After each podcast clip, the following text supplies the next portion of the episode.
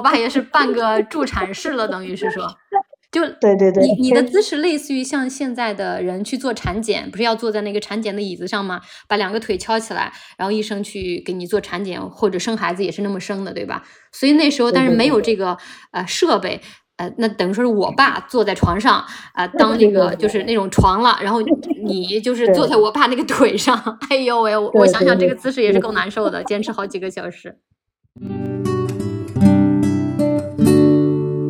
记得当时在家是晚上，晚上那时候那一腰困呀疼啊，那都特别特别的难受，那个那都那都没法形容。到现在还记那个场景，那个真的那那人都那都哭了，那都没有办法，那都那简直是都无法忍受。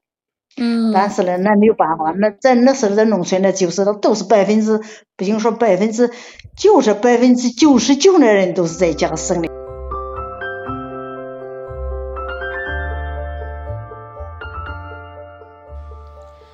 对于现在都市人来说，在家生孩子听起来像是一场其他星球发生的灵异事件。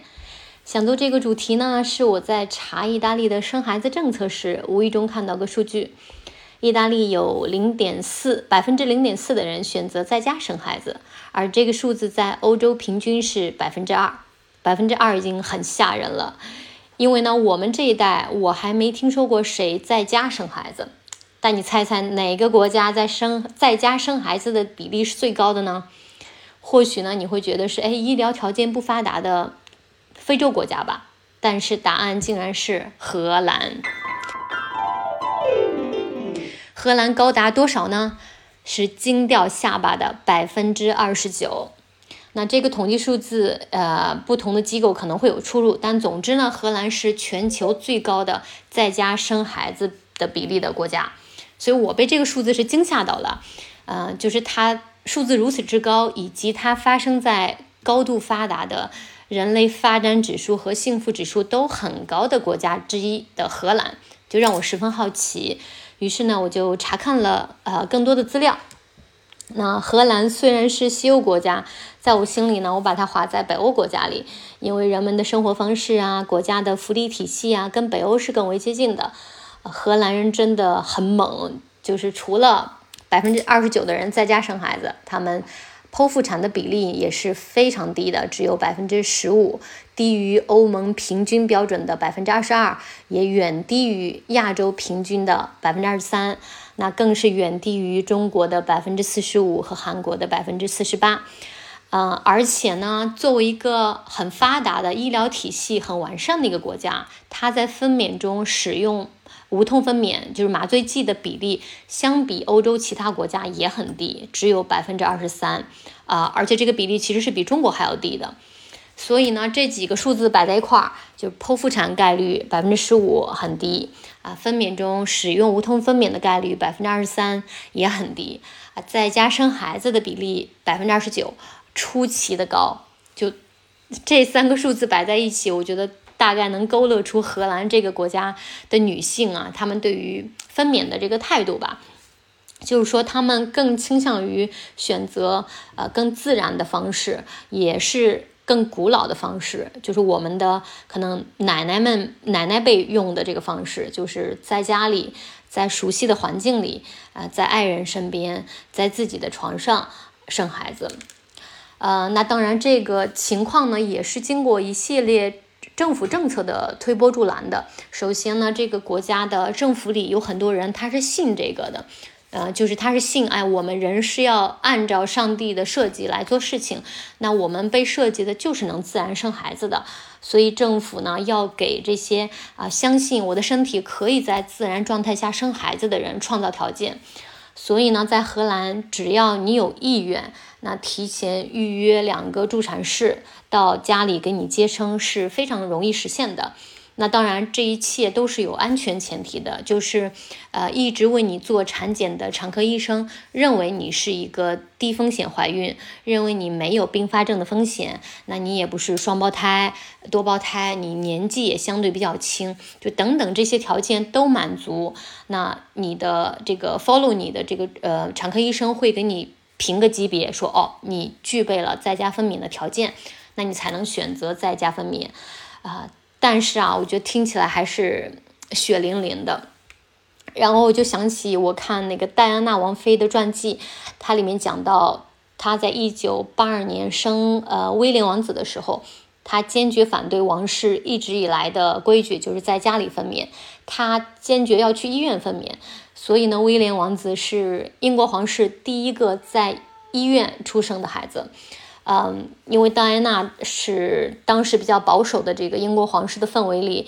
呃，是很比较叛逆的、比较现代的一个女性吧。她自己就觉得，哎，在家生孩子太可怕了，太违背现代科学了，应该是去医院生孩子是更安全的，是更像其他现代的女性都会做的事情。嗯，所以你看，我觉得不同时代的人有，呃，嗯，在不同的环生活环境里，他有不同的叛逆。那人家那时候皇室是在家生孩子，那戴安娜王妃她比较呃叛逆，她要去医院生孩子。那现在呢，呃，风水轮流转啊，经过几代人，大家都是在医院里生孩子。那很多女性突然又觉得，哎，我为什么非要去医院生孩子呢？啊，医院的环境又陌生，是吧？人也很陌生，医生很多，其实大家也是按程序做事情，并没有说对你多么的有人文的关怀。那。医院的饭当然吃的又不好，住的也不舒服。哎，那我作为一个健康人，哎，上帝设计我的时候，我是可以自己安全生孩子的呀。那我要在家生，所以呢，我对就是在家里生孩子这个话题就产生了很浓厚的兴趣。嗯，我能想到的，我身边有这个经历的人就是我的母亲。嗯，于是呢，我就决定采访一下我的母亲。那四十年前，她在呃家里生了我哥，然后四年后呢，又生下了我，也是在家里。那在那个时代，我们老家一个河南的小县城的落后的农村里面，嗯，生孩子。那现在我们市啊，已经是人均 GDP 排河南第二的一个小康美丽的城市了。我们的那个落后的小村子，后来又搬到城嗯城郊吧，现在也变成了一个社会主义新农村。那现在再也没有人听过说谁会在家生孩子了。嗯，但我妈那个时代，就所有的人都是在家生孩子的。以前呢，我对你生我俩的这个过程只是零星的啊，听你念叨过几句。现在呢，我自己做了母亲，对我自己的母亲如何生下我哥跟我啊，想了解的非更多一些。于是呢，我就请来了我的妈妈啊，我妈妈说河南话版普通话，所以大家宽容一下这个小语种哈。啊，好，问妈妈的第一个问题就是。嗯，因为你是在一九八三年生的我哥嘛，那时候就是四十年前，那时候村里面是没有医生、没有医疗点儿的，对吗？对，没有。那那时候村里，呃，你知道旁边有人会说去医院生孩子吗？有这个概念吗？没，从来没有这个概念。那当时你知道最近的医院就是离你。当时住的村子里有多远？十五里，十五里就是七八公里的样子，对吧？哎，对对。但是那时候七八公里，现在听起来并不是一个非常远的距离。但是那时候因为没有车，甚至自行车都算是一个奢侈品，所以七八公里其实是非常远的。可能很多人一年也去不了一回镇里面，对吧？对，每年争取一次，赶回的时候去一次，一般是没人去的。嗯，就是赶集的时候，因为就是赶集这个概念，不知道大家就现在的年轻人还听没听过？但那时候就是村子里面也没有卖什么东西，大家可能一年会去镇上赶一次集，可能要走七八公里去镇上赶集，这个是唯一可能很多人一年出出村一次的这个机会。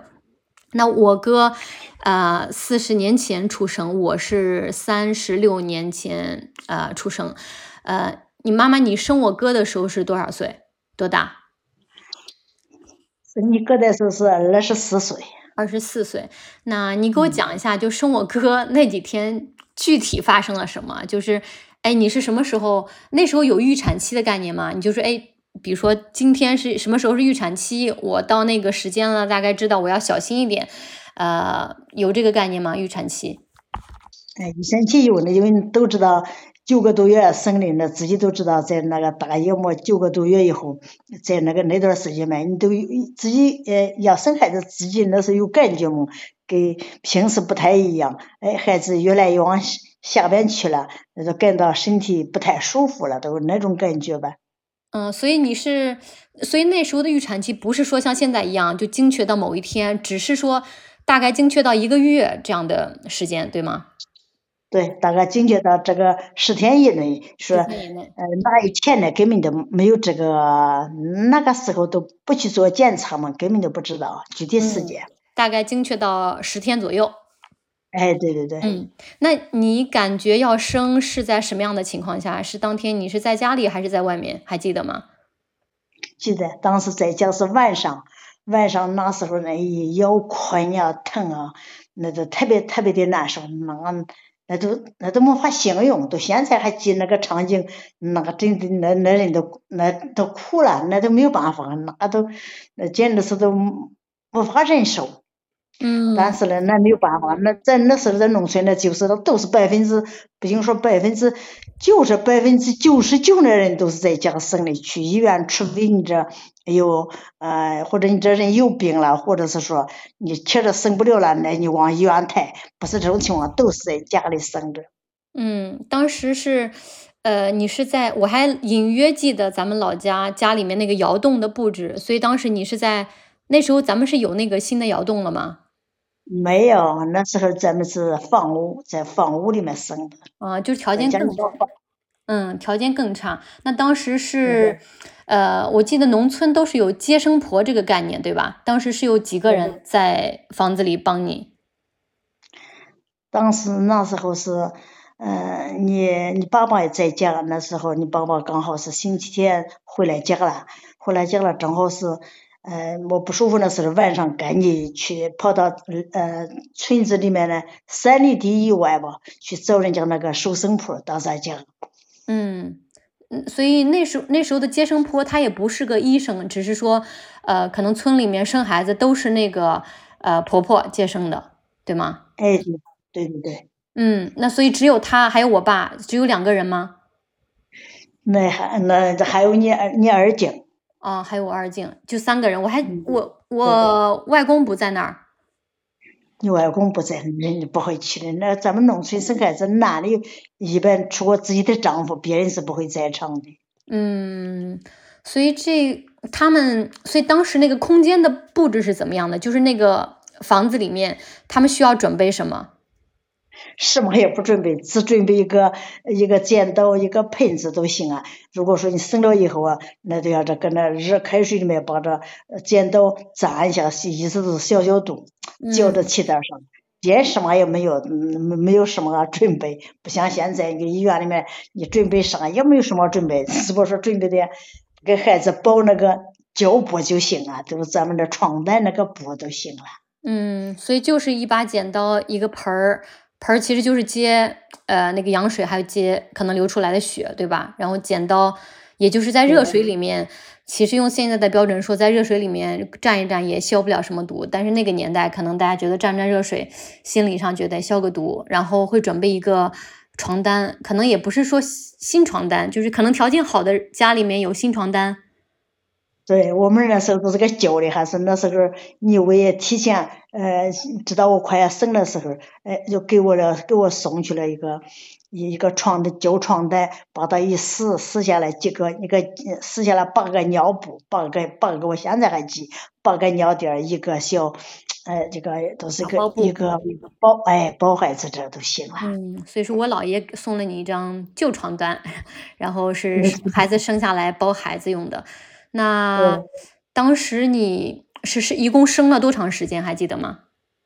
记得，那可清了你，哎，这一辈子不会忘，那多痛苦那时候，那像生了一天，生了一夜，后来一从下呃下午呃六点多开始一下，那一夜后来都没有睡觉，那个给人折的精疲力尽了，头发都成湿的，那也没有生也没有生了，又到第一天一天。第一天一天嗯嗯，那一天里面又没有什么汁儿啊，也也不说热气生啊，有有人有又跟没事一样。又到第二都到到又到晚上，哎，到个多少几点？又到六点，一下又升到八点多。你哥哥是八点半升的嘛？晚上八点半。对，又升到第二个晚上八点半。所以其实你是经历一晚上特别难受，但是没生出来，然后第二天白天好像又正常了。那你可能就是吃点东西休息一下，然后下午六点钟又开始有宫缩，然后生了两个半小时生出来了，对吧？嗯，对。哎呦喂，那那时候好像我记得也没有钟表是吗？就是你这个孩子到底是哪个时辰？现在比如说一生出来说十二点八分四十秒，那时候可能是一个只能精确到小时。那也有手表，当时那是那人忙着还顾着手表看手表，把孩子抱起来时候一看啊，八点半那就是八点半了。啊，当时你生生完是什么感觉？就孩子一下子出来了之后，你，那么哎呀，在那生的时候，那想到说，哎呀，这不行不行，我这是以后后半辈子绝对不再生孩子啊。当孩子生了以后，你呀，整个那肚里面空了呀，因为你哥哥那人比较大。羊水也比较多，那生出来最少有二十斤，可以这样讲。你呀，那生了，那生了以后，那觉得前心贴着后心，心里想不行不行，哎呀，我要不行，就是这样一种概念，现在不行了。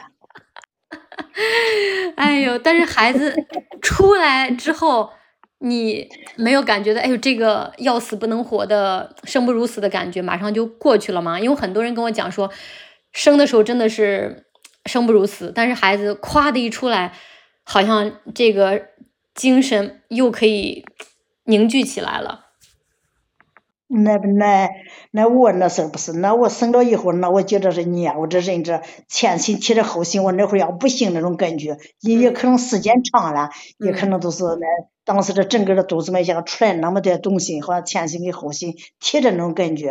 哎呀，要不行，他们赶紧弄点那红糖水叫我喝点水，我可记，弄点红糖水叫我赶紧喝几口水，那样那过去是这，现在不知道那都不让喝，那时候都讲那样子，先喝点，先喝半碗红糖水，哎呀，心里面才好受点，才缓过来那股劲儿，要不然那都接着说不行，我也不行啊。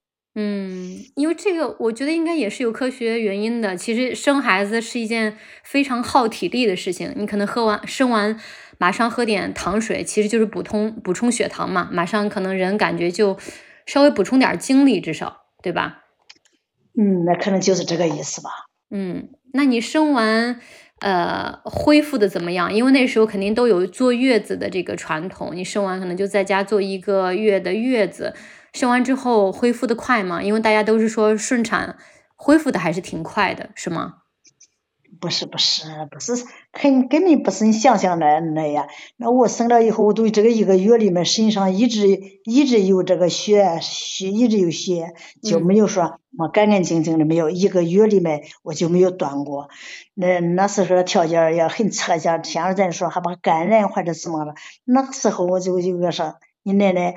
嗯，弄那个，嗯嗯，在那个肉渣嘛，烧闷球那个肉渣，给它弄成面，装在一个袋子，装在一个胶布缝在一个袋子那那里面，都叫我坐到那里去。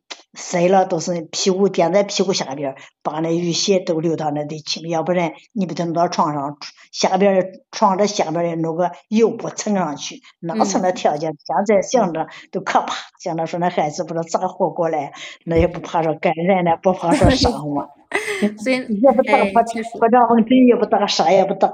嗯，等于说奶奶给你做了一个类似于简易的卫生巾，对吧？对 对对，没有，那时候真的是，因为那时候连卫生巾也没有，对吧？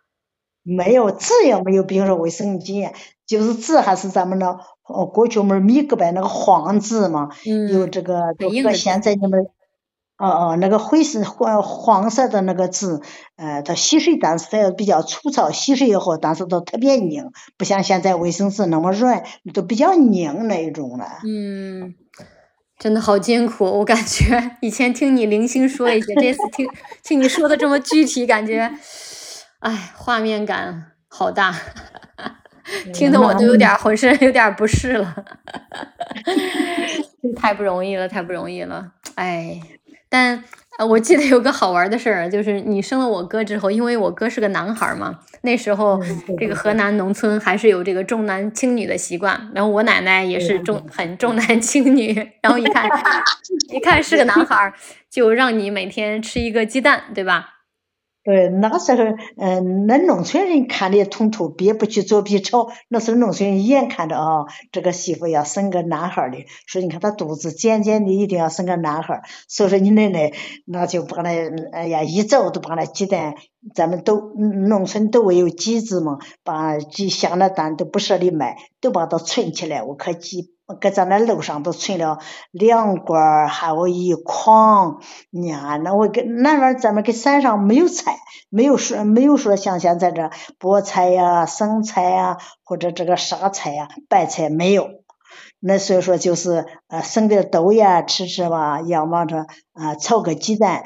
嗯，所以说那时候嗯这我这鸡蛋是那个吃了很多很多，那因为那甜汤或者咸汤都是鸡蛋。别人没有什么菜，哈哈哈哈就没什么菜，都是有机的，自己能种的，就像豆芽儿还能自己生一生。然后因为养每家都养鸡，所以是有鸡蛋的。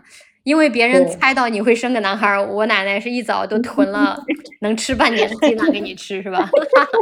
对 对对，那一个月份的鸡蛋是根本那那囤了都没都没吃完。比如说咱们农村还有家，人家都 人家个。你生月子都要给你送鸡蛋嘛，一家都要送个，那时候那人条件差嘛，都要送个二十个鸡蛋，或者最多的家就是送个三十个鸡蛋。哦，所以那时候你坐月子，别人送礼物就是送一筐鸡蛋，送个二十个鸡蛋。对对对，哎，对对对。那除了鸡蛋，也没有其他营养的补品，比如说有肉吗？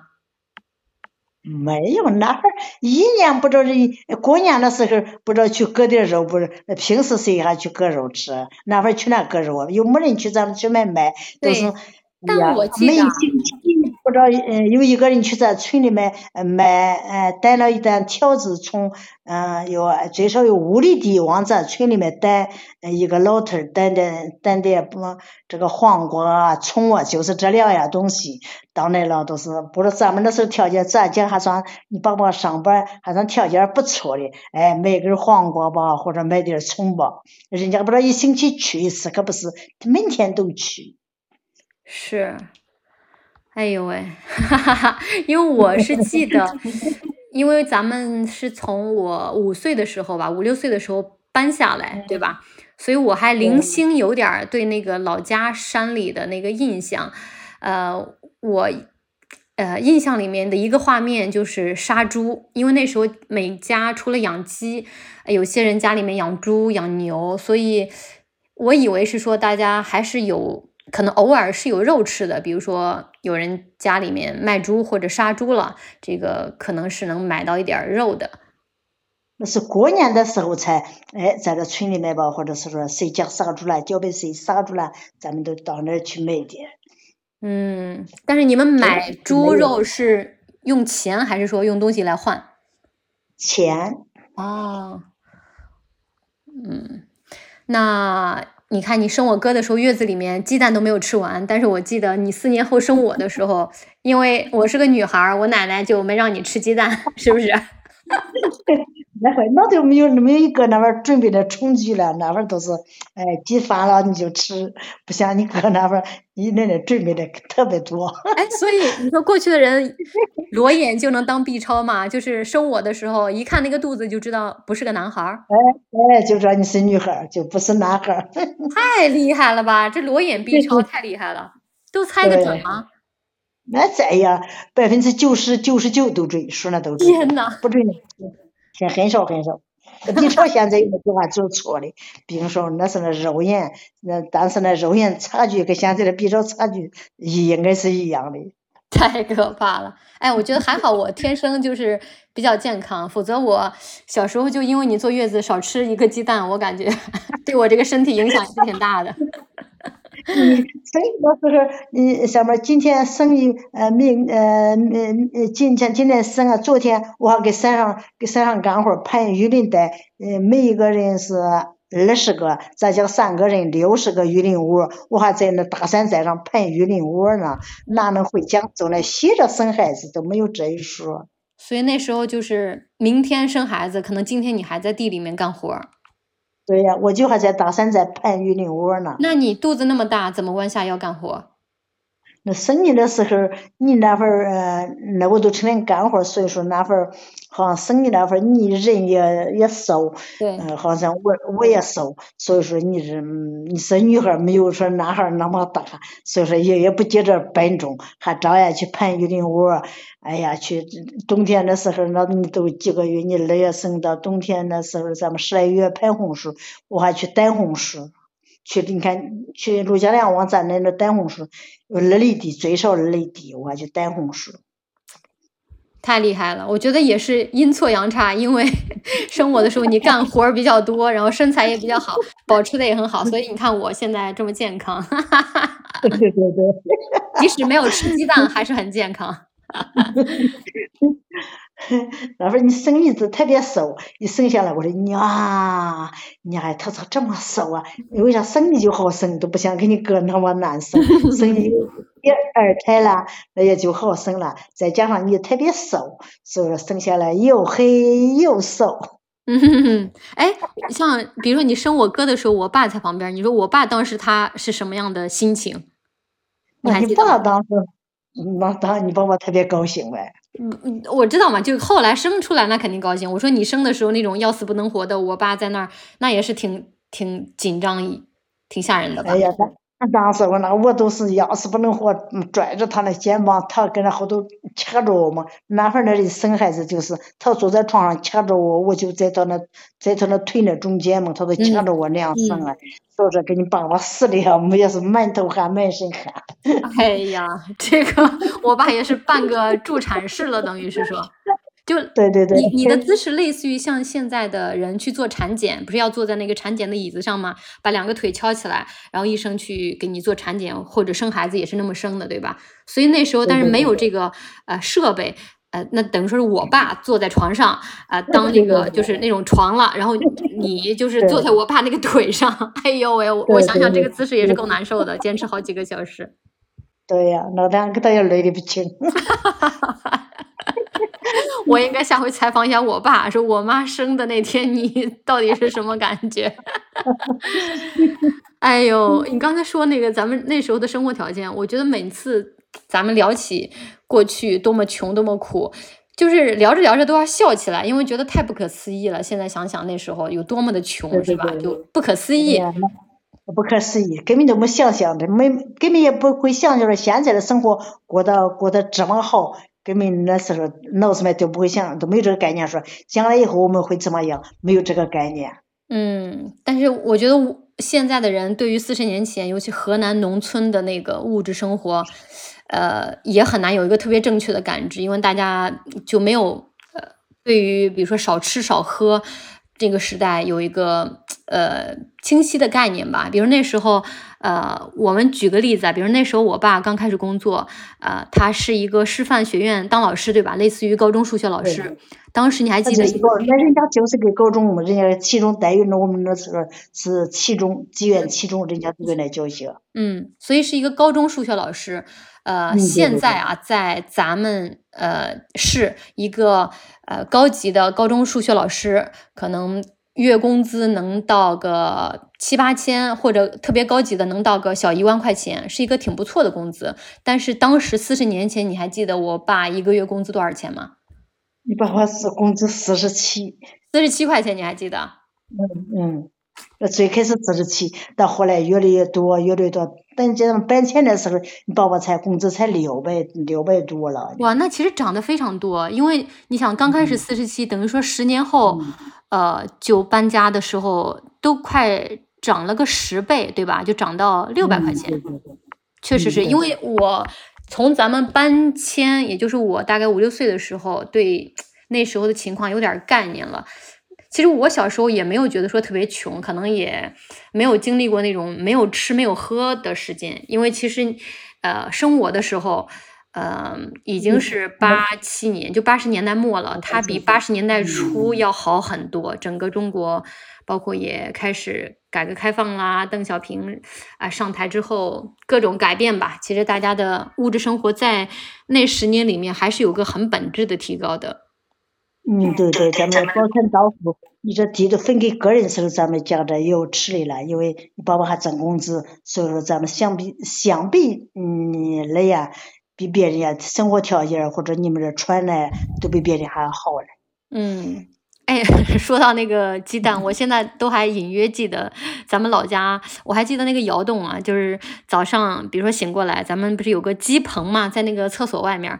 我如果醒的比较早，哎，看到那个，哎，我先经过那个鸡棚那儿，哎，看到那个鸡下蛋了。如果下的比较多，我就早上会偷偷的偷一个吃。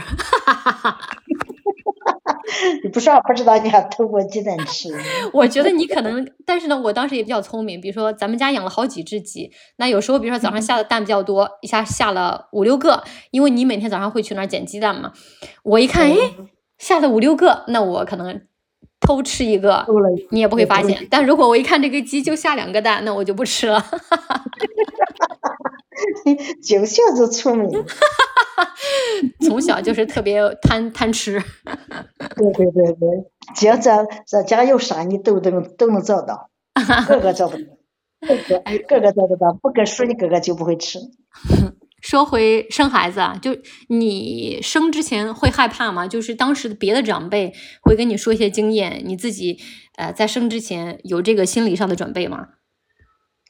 有嘛？都会知道害怕，别人都说那生孩子，哎呀，那就跟死了一次一样，所以当时也是很害怕。那有那有没有没这这不这不说你身边还有两个，还有你爸爸，还有就是说你老你二姐，就是还有呀收生婆两三个人。当时来说，那那那。那种就是说，你们医疗医是医疗条件差，又不又不跟你说来把你打的催生针或者啥事，啥又没有，就是硬等着自己那样生啊！你们想偷生那孩子，就个个那人又大，那就特别特别的不，哎呀，那不能想象，那时候生了又想说，我就不再生啊！那不知道以后咋又阴差阳错的又生了你，那说啥？阴差阳错，这肯定不是阴错阴差阳错吧？是你。我觉得可能是我们大脑的这个保护机制，让你，哎，生过了就忘了那个极其痛苦的经历。过一段时间，你觉得，哎，这小孩子养着还挺好的，我再生一个。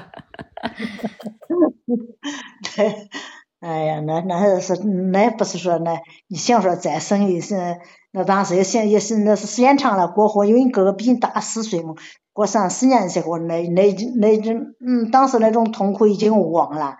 再一个现在说。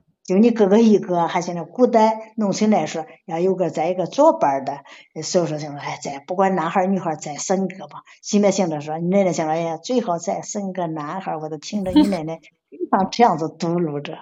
我，但是你爸爸心里想说，哎，还是生个女孩男孩女孩都有更好。你看，现在就是生了一个女孩为啥你爸爸见你特别亲？你跟我说，哎，就个女孩最好。哈哈哈哈所以，所以你是生了我哥四年之后，按照当时的计划生育政策，你是可以生二胎的，对吧？哎，对对，那会儿是政策是允许的，但是必须间隔够四周岁，要不然的话，不人家不给你发证，不给你发证，你生了还得罚你钱，像你爸爸公职人员都还得叫你开除回家嘞。嗯，所以肯定大家也不敢。因为当时我爸也是家里的一个唯一的经济的来源，所以也不能，肯定不敢偷生嘛，对吧？就是，嗯，所以当时生我是比较顺利的，对吧？比我哥顺利的多。比你哥顺利多，当时也是也很那那时候去看电影，我觉着不舒服，我说哟要生的，我赶紧一个人都赶紧回来，从脚边那二二二三里地那看电影嘛，大队那外边看电影。我赶紧赶紧一个人回来，结果回一回你奶奶，你把你奶奶人家老婆同挺出名的。奶奶说：“哎，你咋回来了？”说话，嗯，我说我说不想看。哎，当时人家知道我不舒服啊。那你为什么不说呢？你不敢说吗？那时候不知道咋是还是。那会儿人家封建嘛，还也还嫌丑，也不想说万里害怕，想着跟你哥哥一下惊动那长时间，也嗯，把又是一天多不省，叫人家都来。那会儿你生是你爸爸不在家，你爸爸在在新乡去给新乡的锦绣学校上学去，新乡锦绣学校上呃带带工资上学了，那我也不敢说。当时我是给我哎不舒服，哎呀坐呢起来起来坐呢，哎你奶奶给他传话，她说看这个，哎你奶奶去一问，说不得劲，我说嗯，这是一说，你奶奶赶紧去上边叫你老经，叫你老经，叫都是还有陶红陶婆，他们两三个人，你还你大娘，他赶紧来在位呀。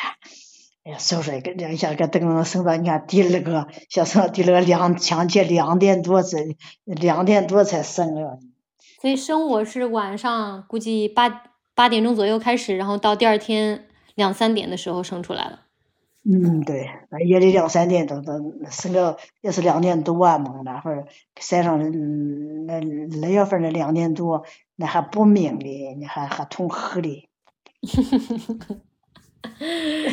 哎呦喂！但是生我的时候没有接生婆是吗？接生婆没有，那时候都没有，还是呃生你的时候，那还是叫那还生你的时候叫谁吧？叫咱那个咱乡嘛有侯啊他妈，还有老二儿，老二儿也是那叫不群的，那给咱家也有亲戚嘛，人家也都是收生婆，叫他两个个那点。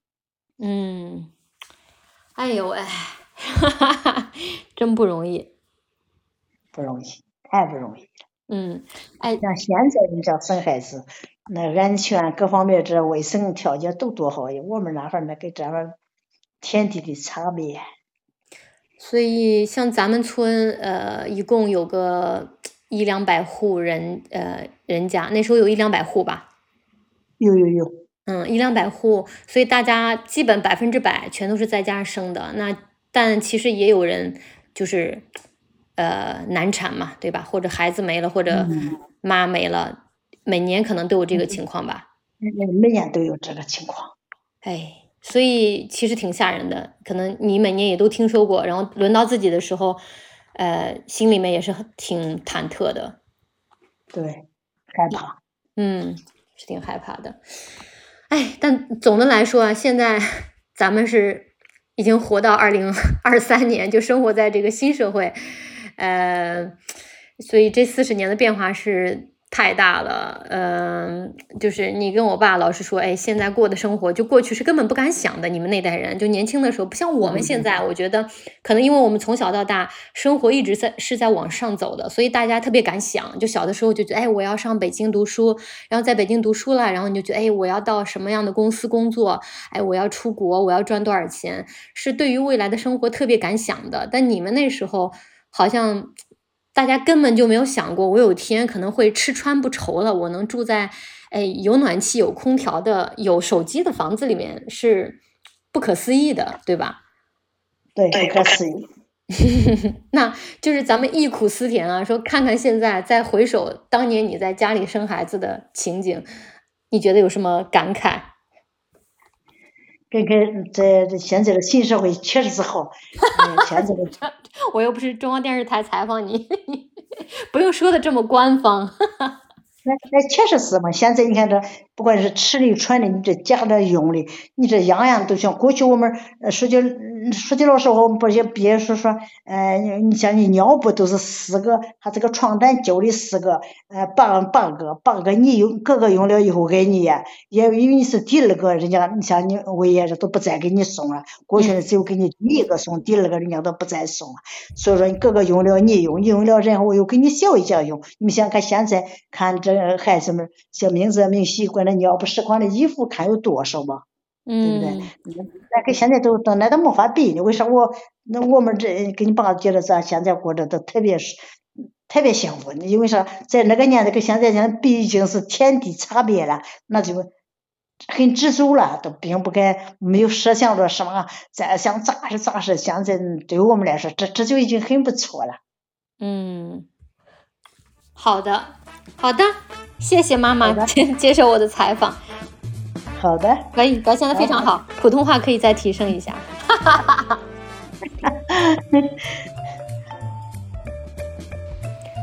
今天中午呢，正好跟我婆婆猫姐夫的妈妈一起吃饭，我也就顺带采访了我的 mother in law，问她那时候一九一九七二年吧，她生她第一个孩子的时候，就是五十一年前，是在哪里生的孩子？他是说在医院里面，因为七十年代呢，意大利已经大部分都是在医院里生孩子了。但是他的妈妈啊，在五十年代也是在家里生孩子的。那他妈妈有三个孩子，生第三个的时候遇到了难产，也是生了一天一夜。